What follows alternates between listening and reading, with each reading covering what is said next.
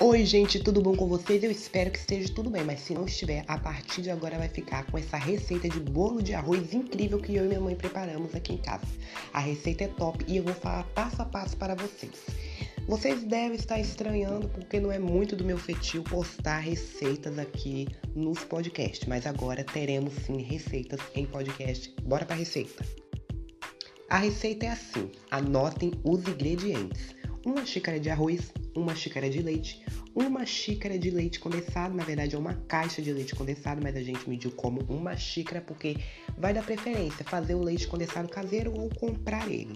Três ovos, uma colher de sopa de fermento, meia xícara de óleo, uma xícara de açúcar e três colheres de leite em pó. Lembrando que o leite em pó é opcional, mas como a gente deu essa incrementada assim no nosso bolo, na nossa receita, ficou incrível. Vamos agora para o modo de preparo.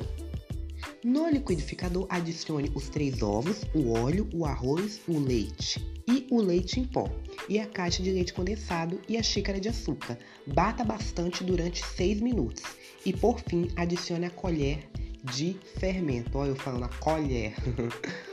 e e lembrando, gente, para mexer levemente quando você colocar o fermento, para não ficar aquelas bolhas que o fermento deixa. Ou você dá um pulse no liquidificador, que fica top também. Unte a forma com manteiga e despeje a massa na forma. Pré-aqueça antes de colocar a massa para assar no forno 10 minutos por 180, gra 180 graus. Depois põe o bolo para assar por 40 minutos por 230 graus. Por fim, você tira o bolo, deixa esfriar e experimenta essa delícia que ficou top.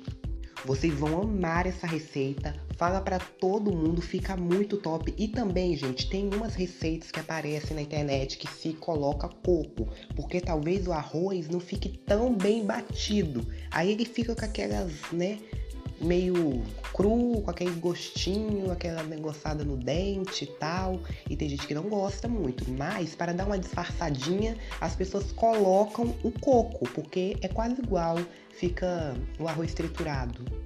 Gente, ficou muito top. Pode acompanhar em todas as minhas redes sociais que vocês vão ver passo a passo. Inclusive, esse vídeo vai estar no YouTube, a foto de eu experimentando o bolo, o link do vídeo no YouTube e o bolo em si, a foto dele, vai estar disponível no nosso blog. Não perca nada. Beijos e até a próxima receita.